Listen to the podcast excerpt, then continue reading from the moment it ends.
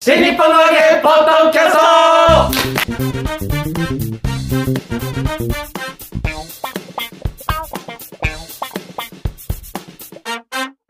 はいどうも皆様こんにちは新日本の揚げポッドキャストの時間がやってまいりましたレイレイシャマルコでございます、はい広瀬和夫プロデュースもっと新日本の揚げスピンオフの落語会の宣伝のためにやっておりますこのおポッドキャストでございますがまずは私がレイレイシャマルコそして立川こちらです。我々のプロデューサーがこちら広瀬和夫です。。よろしくお願いしますあのこの間ねはい。というかまあ去ま年たの食べ過ぎちゃったのえもうー、本当やめて食べ過ぎは毎日の話なんですけど、 毎日ね。 えーあのイレギュラーなことをお話しさせていただくと、うんはいえー12月のまあ頭にちょっとベトナム公演おおしてきたんですよ。ベトナム行ってきたのベトナム。俺去年さ、プサン行ったんだよ。プサン、うん韓国ですね。そはい。えー、じゃあ、プサンの話しますか。まずは ベトナムおから。先にベどうぞう。。ベトナム聞かせてよ。トナム、ベトナム、ベトナム、アメ屋だったらベトナムって。うんここと神戸じゃない んだ。ベトナムね、あの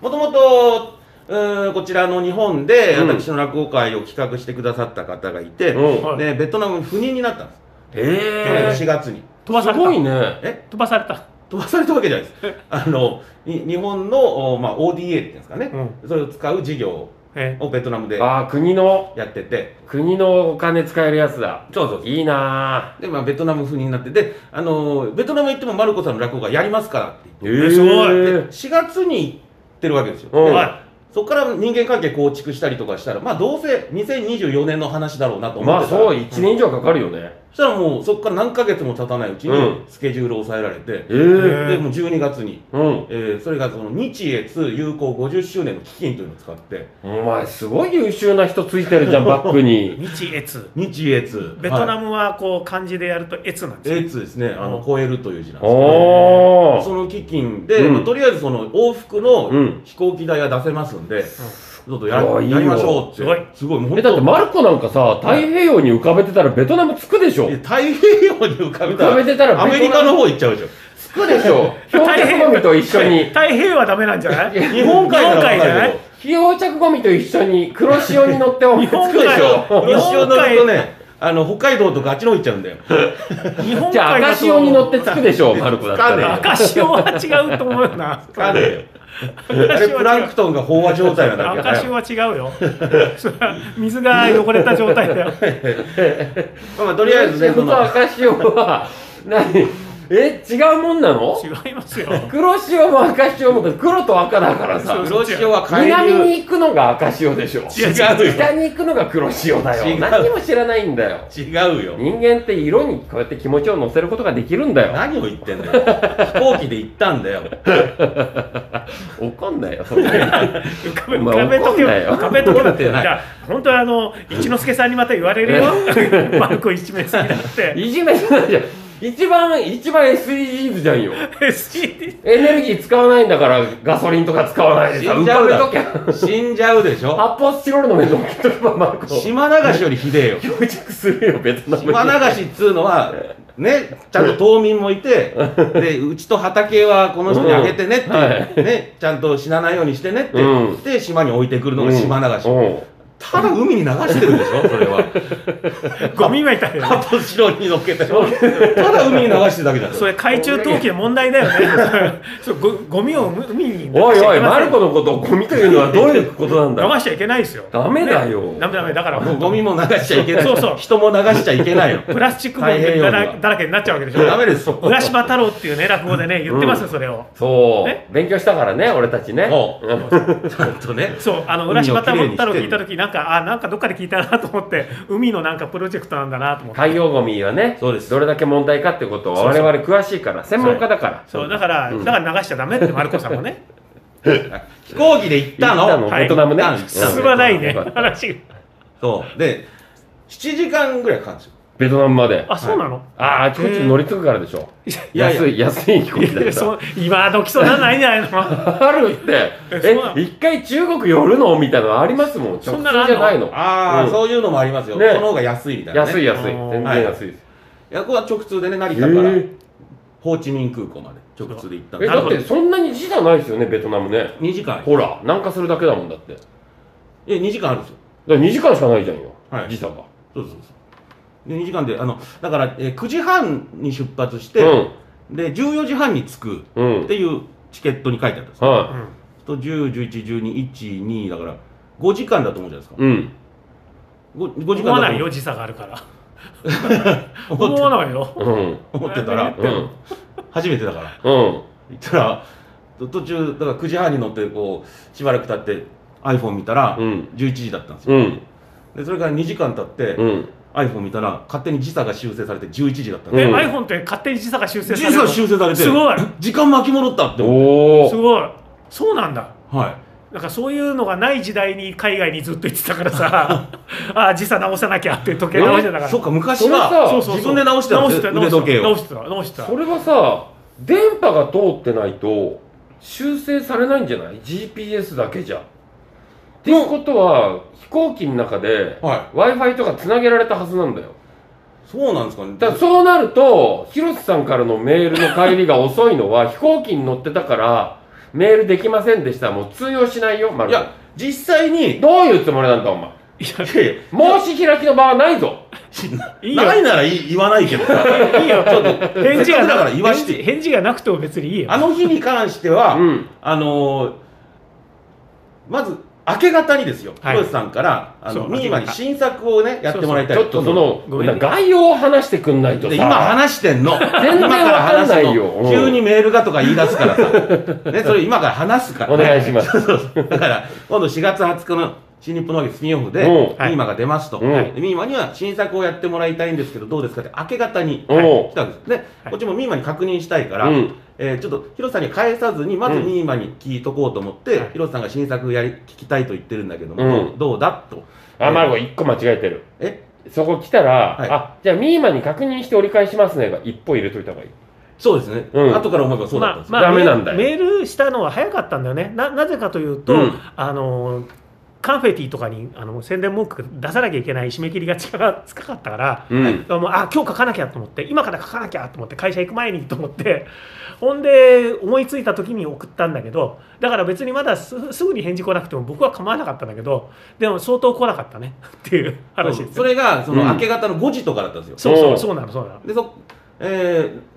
フライトに間に合うために6時50分ぐらいの、えーバスに乗ってねで成田に行ったんですよおまさーまさかそんな状況だと知らないからねおでとりあえずとりあえずミーマに聞いとこうと思ってミーマに投げて、うんはいで、えー広瀬さんにはですねそこで返しとけばよかったんだけそどう返ここ一さず本にいやーなかったんだほ飛ら行機に乗ってしまったんで乗っちゃったの今ベトナムに行くとこなんでって言ってくれればねそうあ一言あればそしたねら広瀬さんだってこんなネチネチ言わなかったんだネよチネチ言ってないし あれすでそこからあれ7時味方がいなく間なっ基本基本メールもそのショートメールとかも、なうん何にも受信できなかあっシたョートメールは無理無理でしょ通信会社変わっちゃうからうんでベトナムに着いたら、うんあの急にババババババっていろいろ受信し始めるんですおおただその、えーソフトバンクとベトナムの通信会社が提携してて、へえ電話孫が正義がやっぱ優秀だからかなうんだと思いますけどお詳しいねおう前ん、その電話番号のショートメール同士ならなんかやり取りいできけんだおおだからあそのうニそうーマともあの、やり取りできたんですよ、うんそうそうああオッケーですねで広瀬さんに返そうと思ったら広瀬さんには、あの携帯のメールアドレスうんそうはいでやり取りしてたんですよ、うはんいこれが送れなかったんですああはらいやばいでショートメールでもよかったんだよでショートメールで送ったんですよ、うん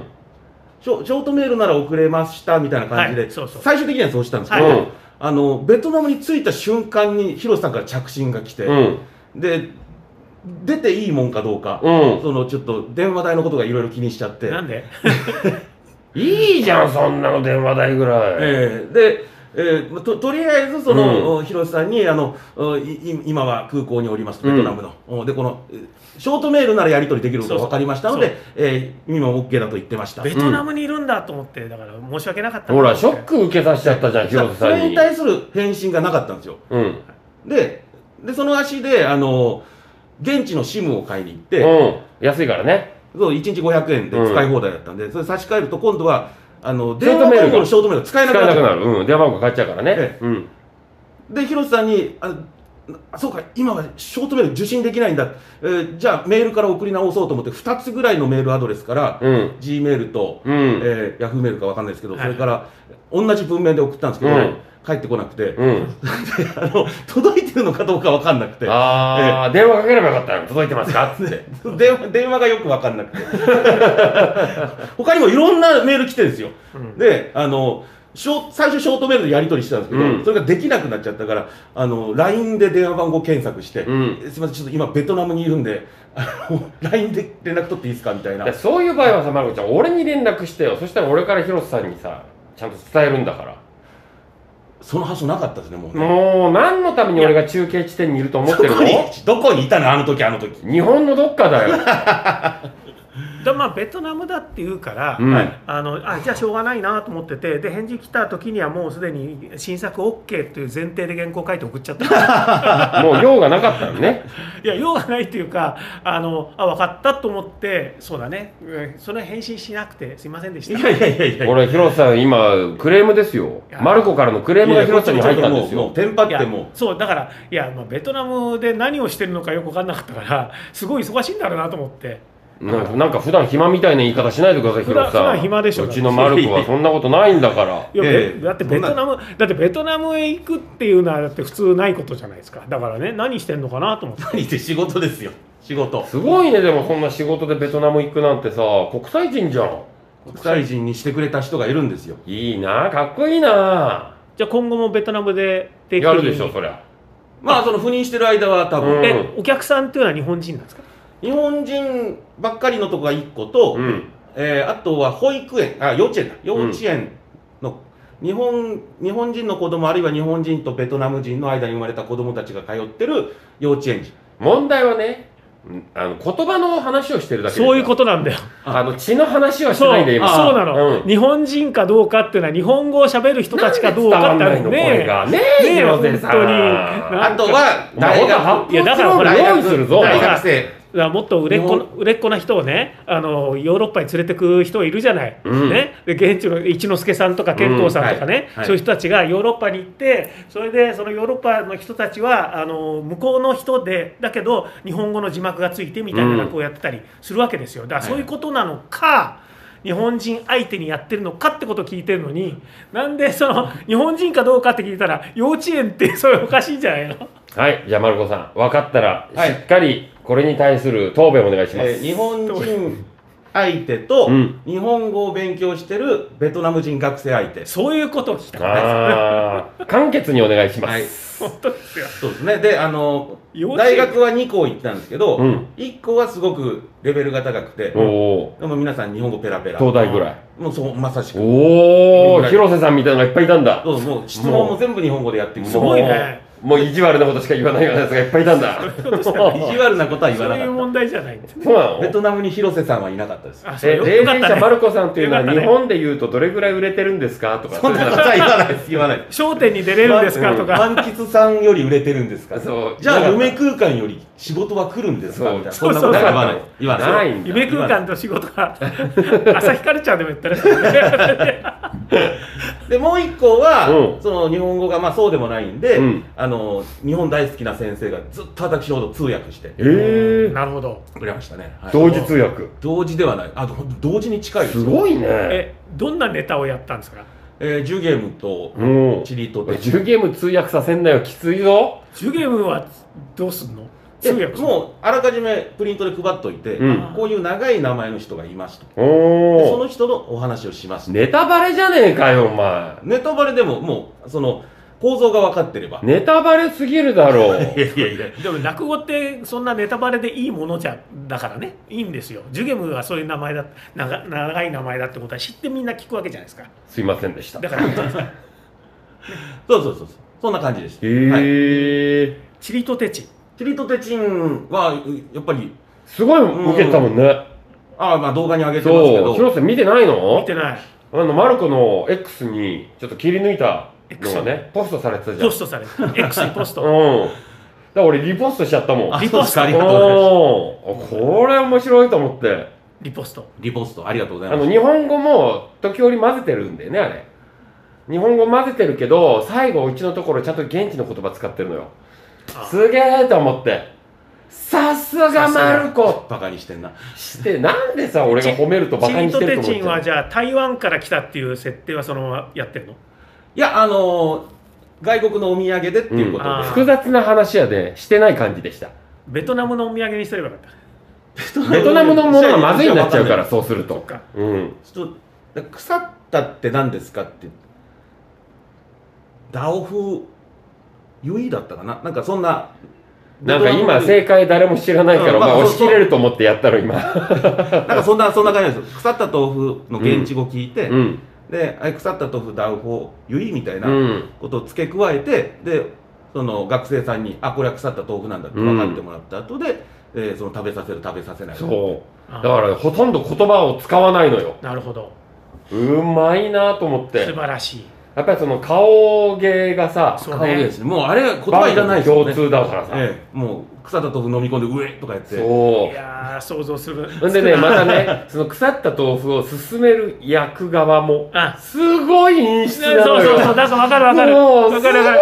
陰湿なのよ。わかるなあのもう見える本当にほんと、マルコはバンコク共通だよ。本当確かに、うん。ああそうね顔芸だから海外向きかもしれないです ねいけるあよ。の言葉言葉じゃなくて感情とあのうん顔で押すやつでね、うんなんとかすごいと思って、乗りあ切りましたこねれはマルコ絶対こっちだと思って。こっちこっちこっちこっちだベトナム人落語家ええよ、海外、海海外。外海外,、ね、海外でやったら絶対いいよ。だってあれ、言葉なくたってできるらしいそうだもん。あの表情だけでなんかおかしいもんね、うん。いらないもん。いや逆にジュゲムとかやんないでほしいけど。そうねジュゲムじゃない方がいいかもね、うん。なんか確かにジュゲームの受けってそうでもなかったです ねなんかまずいものを食わせるとかそさ、うもうそういうのなんだよ、もっとわかりやすく。意地悪意地悪する時の意地の悪い顔がねそうそうそうそうすごそ。いう上手いからだってチリとテチは一番受けましたねそうでしじゃあょもうチリとテチンだう。だからもバンコク共通う、してチリとテチンワールドツアーだよ。そうだチリとテチンツア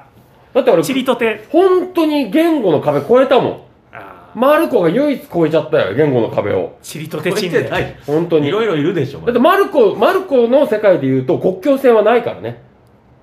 国境線がないそう。言葉とさ、はあいと通貨とかでさ、はいそれ国境線って決まってくじゃんはい でも、マルコはもう全部ないんだから、それが。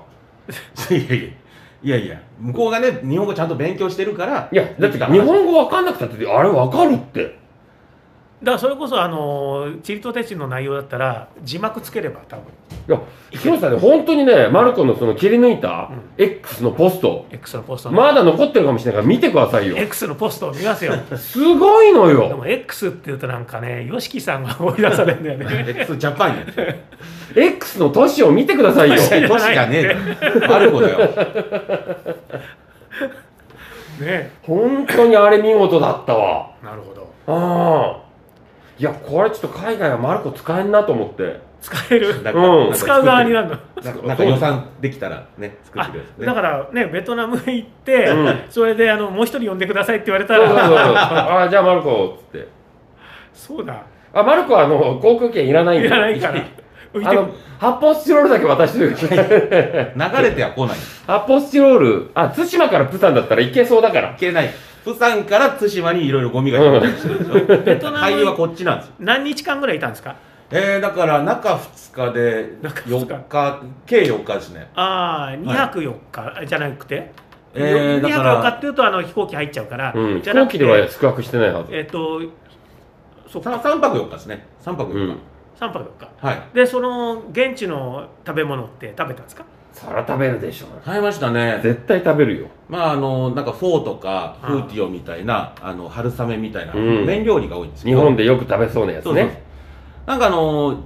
必ずねパクチーが入ってる全部にいや嫌だね。いや嫌じゃないですよえー、嫌じゃパなクチー好きいのなんでえ、パクチー好きなの好きですよ俺、お前のこと大嫌いになったよ。なんでだよパクチーが好きだって言うからだよ。パクチー美味しいでしょパクチーってえー本当好きな人と嫌いな人と極端に分かれるもう絶対無理ですね。じゃあ絶対無理ですよベトナム行くのだって全部にパクチー入ってるのいかん。そんな。なんでパクチー、え俺スニッカーズ食べるもん。海外行 っても。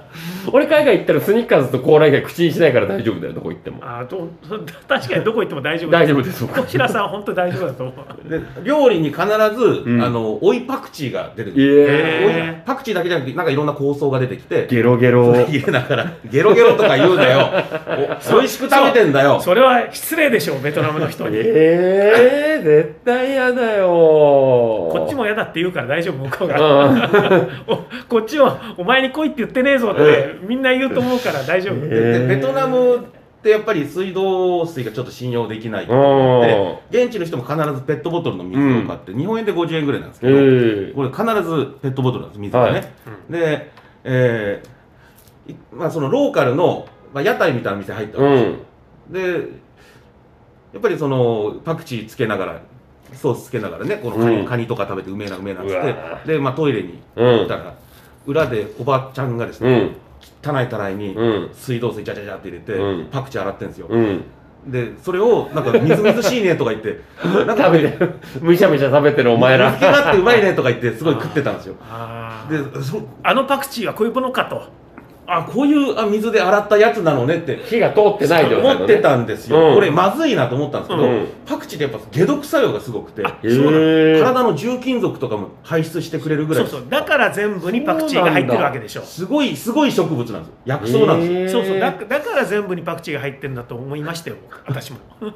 当にだから日本にいた時よりもおうん腹の調子すごい良かったです、パクチー食べたかパらクチーのおかげでお腹の調子がいいっていうことはでもちゃんとトイレ行っとかないとまた大変なことに漏らさないようにね そうでもすごお通じはすごく良かったですよ でもベトナムだったら漏らしてもねセーフじゃないセーフじゃねえよ そうなのベトナムで漏らした方が大変でしょ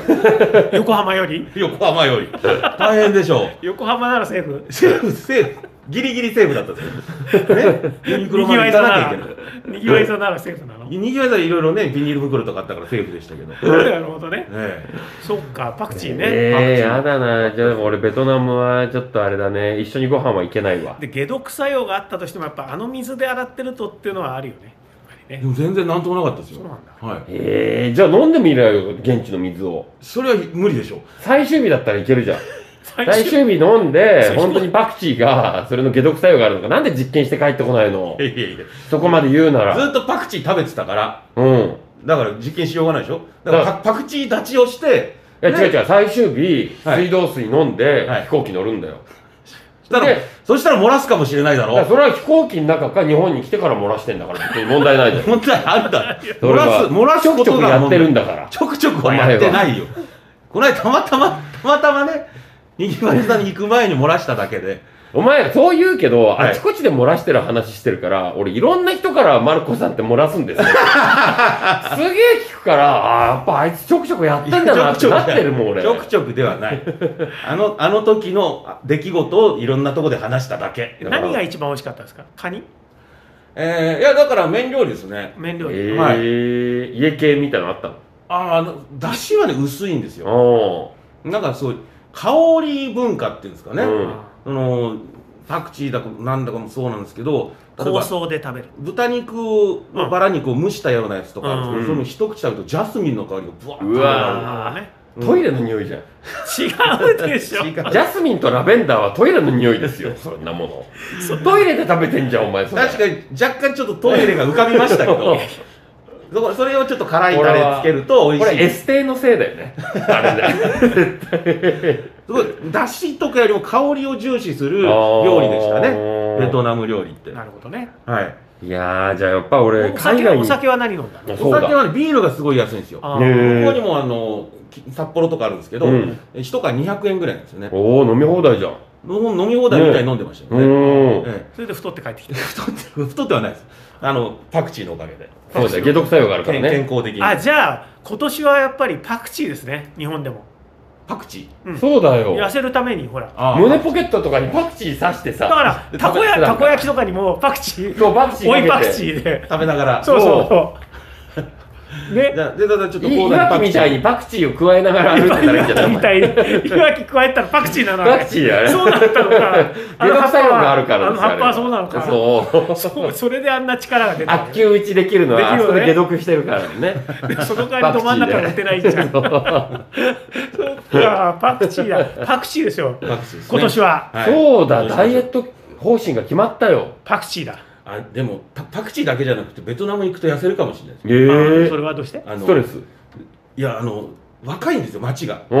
えいい思いするのいやいやあのベおトナム前、いい思いするな、マグナム小林いい思いとかじゃ。ゃなく てそういうんじゃなくて、うんあのお前、海外でいい思いはちょっとやばいぞ。若い若いダンサーがいるわけまずベトナムっちょってとあのお年寄りいないんですよあのえ日なんで本日本とルールが違うからお前ち気ょっと待っをてつけろよなんでお年寄りいないの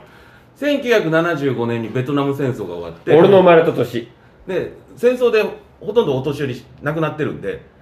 でそこから生まれた子たちの下の世代が、うんえー多いんで今ベトナムで人口のピラミッドで一番多いんです20代から30代前半ぐらえいそうねなんだ、えはいー逆逆三角形になってないんじゃあだやっぱりいい思いができたんじゃないいやいい思いしておない前あのマルコさんあの白い青剤の女の子たちの店絶対行っちゃダメですからとか言わ れてうん行かなかったそうなのなんでダメなの言われなきゃ言ったんだ白は純白 だよ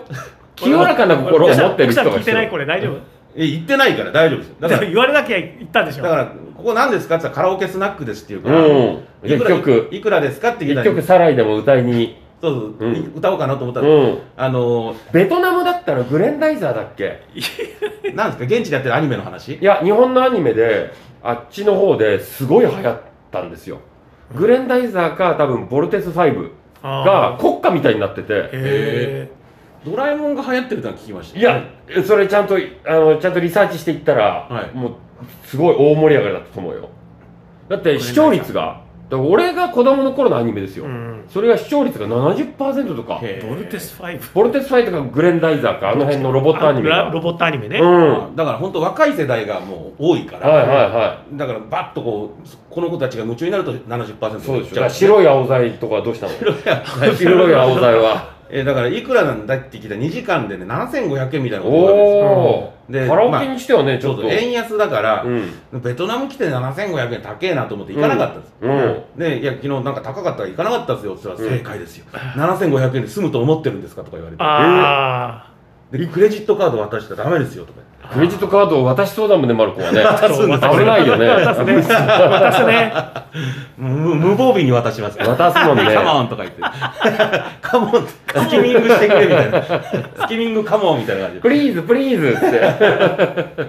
でホーチミンって特に、うんその一番発展してる街なんですねおー首都はハノイで、うんそこは古都みたいな感じなんですけど、はいはいはいはでいとにかく若い人がバーッと集まってきて、うんで鉄道がないからみんなバイクでぶっ飛ばしてあますよ、うんすごいですあの中央線山手線の人数が、うんあの全部バイクでブラーッすとごいね信号なんかもうなくてね信号もないしねビャーっつってビャーって言わうかるわかるなんか何何してるかっていうとお互い手で牽制し合って、うんこうお前がどけみたいな感じでおーすり抜け合って片手運転だすり片手運転片も手して運ま転すだよこれええまあそそんなとこなんですよね、うんだからもうみんなぶっ飛ばしてるんですよとにかくすごいバイクの量で熱気だねでマルコさん面白いんでバス乗りましょうとか言われておおそしたらバスもうんもうぶっ飛ばしていくんですよ、へえでで日本円で5000円ぐらいするのいやいやいや、バなスな何十円ですああじゃあよかった 10, わ10円とか20円です白い青剤は出てこないんだそのバスはええでゾンビ映画みたいなの本当うに、んあのもうゾンビが来てるから、もうん逃げなくちゃいけないいやいやバスって逃げてる状態 でそれにもうあの夕方で暗いからスマホの明かり見せながら「おーい!」ってやると、うんバスがその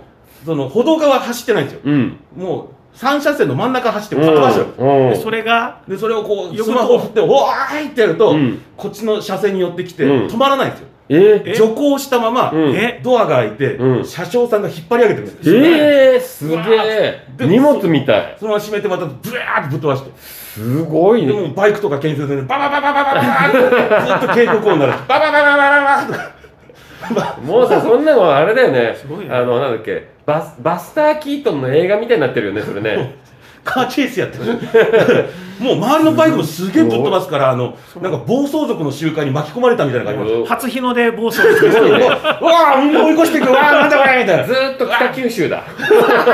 え千葉もそういうの多いんじゃないの千葉も多いですよ、ねうん初日の出暴走多いです多いです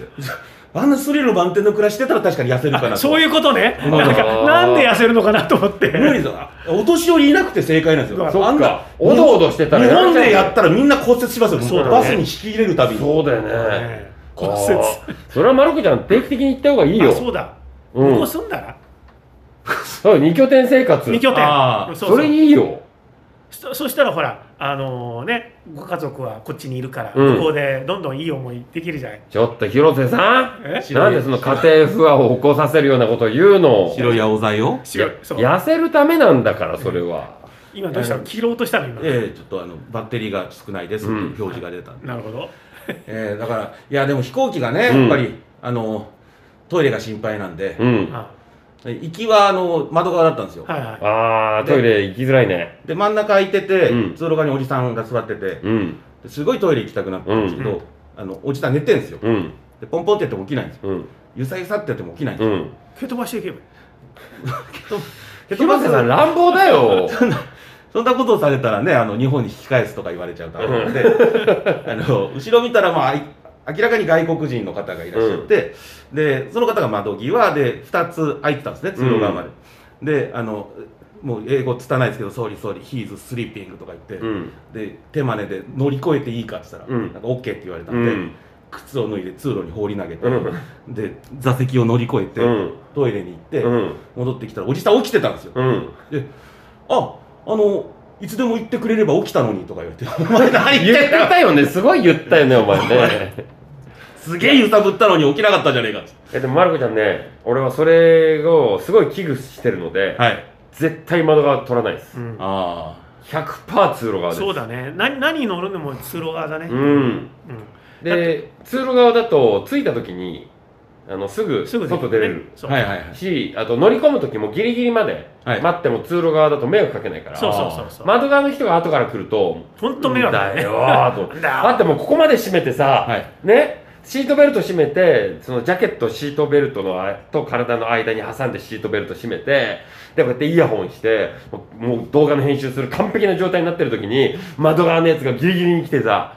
こう入ろうとすんのああまた靴履いてこうやって外してこうやってこうやってこうやってやったら「すいません」の一言あってもいいんじゃないと思いながらまた別堂々と座んのよそれがお前だよ違うよ分かった俺今度からこういうそういうやつがいたらああマルコだと思うことにしよういやいそうすれば多少留飲が下がるかでらも飛行機は本当通路側がいいよね、うんどう考えても通路側ですよもう海外行く時はね通路側ですよやっぱいやに国内でもそうだな、ううんんいやこれからは通路側取ってくださいって言いますようんはい通路側それでアイルシートですよねこう飛行機って乗る寝ることも多いじゃんはいで通路側で俺寝てたのうんはいでえっと満席だったから隣が女性だったんだよねはいでえっと俺女性男性みたいなはいうん安い席だから漢字で言うとナブルみたいになってるねナブルなのこれ ああ男女男男すごいなお前、お前すごい文学的だね。すさすがごいな。さすが大正大学大学にそういうこと教えてくれるんだろ大正大学日本文化ナブルう。さすが大そ正。のその感じなんか特殊なもの読んでないとあんま出てこないと思うんだよねそうだ、ちょうどなぶってたわけ よね、そこで。なぶってて俺寝てたの。はいで、俺寝てたから気がつかなくてさ、なんか膝のあたりがもぞもぞすんのよ。はいで、ああ、なんだろうなと思いながら、まあ隣の人とほら足ぶつかることあるじゃん。安い席でなぶってるからさ。だからしょうがないじゃん、それは。はいでそれで目開けてさあちょっととか言うのもあれだからちょっと薄めすって開けたのよはいそしたら隣の女性が俺の膝のとこをこうさすってんのほうほうえと思ってえどなんだと思ってさ急に驚いて「ああのどうしました?」って聞いたら「すいませんトイレ行っていいですか?」って言うのよトイレ行く時にさ隣の男の膝をさするいや肩とかでしょうねずっとさすってんの俺の膝をああ俺地上かと思ってさちょっと反応しましたかそらそうだよ 完全に反応したよもう目がギンギンになった目がね目目ががねギンギンになったから、そうび飛行機飛行機だ飛から行機で飛行機の中ってあれなんだよね気圧の関係でちょっと興奮しやすいんだよ ね目がギンギンです目がギンギンだっつってんだから大丈 夫ですよそう本当そそっうだかからすごいトイレ行きたかったみたいですごいもじもじしててさはい多分俺はあのまんまあこそのあこのまんまさせててくれって思った ら多分漏らしてたと思うからよかったわとそう思っですねてシャレにならんですうん。ちょっとこっちだけいい気持ちになっちゃってさ、よくないよね、それはね。いや本当あのでも窓際だとねいろいろ大変だあるからはいうん全然ベトナムの話してないじゃそんう。だよだしたパクチーの話したパクチーの話しかしてない。バスのも話っと面白い話あったはずだもん。そう何が面白かったですかえ、これ次回じゃないこれ、時そうだ間的に。ねじゃあ次だ。だはいじゃあ告知してくださいはいえーそ次ミんなわけでーマが出る落語会えミーーマが出る信楽信が楽をしてあげて。2位、まあ分かったから。そう信楽はい、もっと新日本うのんスピンオフの落語会でございますけども、4月の20日、えー、内幸町ホールで19時より、はいえー行います。うんそして、えー、出演は我々こちらまるこのレギュラーメンバーに加えてゲストが竜亭しがらき竜面白いですよ亭信楽もうは僕のね一押し先日あの渋楽ではい年間大賞取ってましたからあすごいあ喋っちゃいなよであれか、うんあのーなんだっけえ出ー、てくるまで待ちましょうこ れは震えじゃなくて なんだっけ、ネタうんねあそこまでは僕わかんないです、うんそうそうそう僕ねそのネタね「あの信楽村」っていう回で聞きましたあよーすごい面白かったでしょ、うんすごい面だ白かっからその新作だけでこう戦うみたいなたそうところで喋っちゃいなよねそううん大賞取ってたから信楽が、すごい吉祥君もあそこで撮ったよね取りましたよだからそういう階段を出世階段を登ってるわけだ登ってんのよじゃあ NHK で大賞を取る日も近いかもしれないねそう、ただうちの弟子エントリーしてたんだけど箸にも棒にもかかってなかったんでねいや面白かったんだけどねかしめ君のやつはいやーでもちょっとずーいや予選を勝ち上がってくれば決勝ではいけたと思うよああ予選勝てなかったんですよだから予選勝つ方法お前が教えないからだマルコ弟子じゃないしこもうお前の弟子みたいなもんだ電話ろでねいろいろや言ったでしょあれが全てですよいやそんなはずないもんもっとちゃんと教えてあげてえじゃあそれじゃあちゃんと教えますよし平ばはい平林を教えてあげればいいじゃん、あその話も出たんですよ、ううんんもう2013年だから、うんもう審査員忘れてるはずだと、うん同じやつだやからろ同じやつやれば取れる違い僕ながい審査員だったらね覚えてるよそうだ僕は覚えてるよ広瀬さんだとまずいなえっとそれマルコさんのですよねって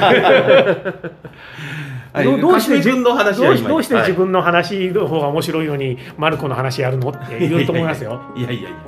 じゃあかしめ君はそれそれでね、はいうん NHK 目指していただいて竜亭信楽竜亭信楽ゲストもうとしてもう一人二つ目昇進霊霊者ミーマもういいねはい、えー、二人ともね新作やってもらいますそうでねす。うんはい、面白いですよ。はえーそしてプロデューサーの広瀬さん交えてのアフタートークも行いますので、うんよろしくお願いしますチケットはカウンセティの方で販売しておりますので、検索してみてくださいお買い求めくださいはい、チリコの揚げポッドキャスト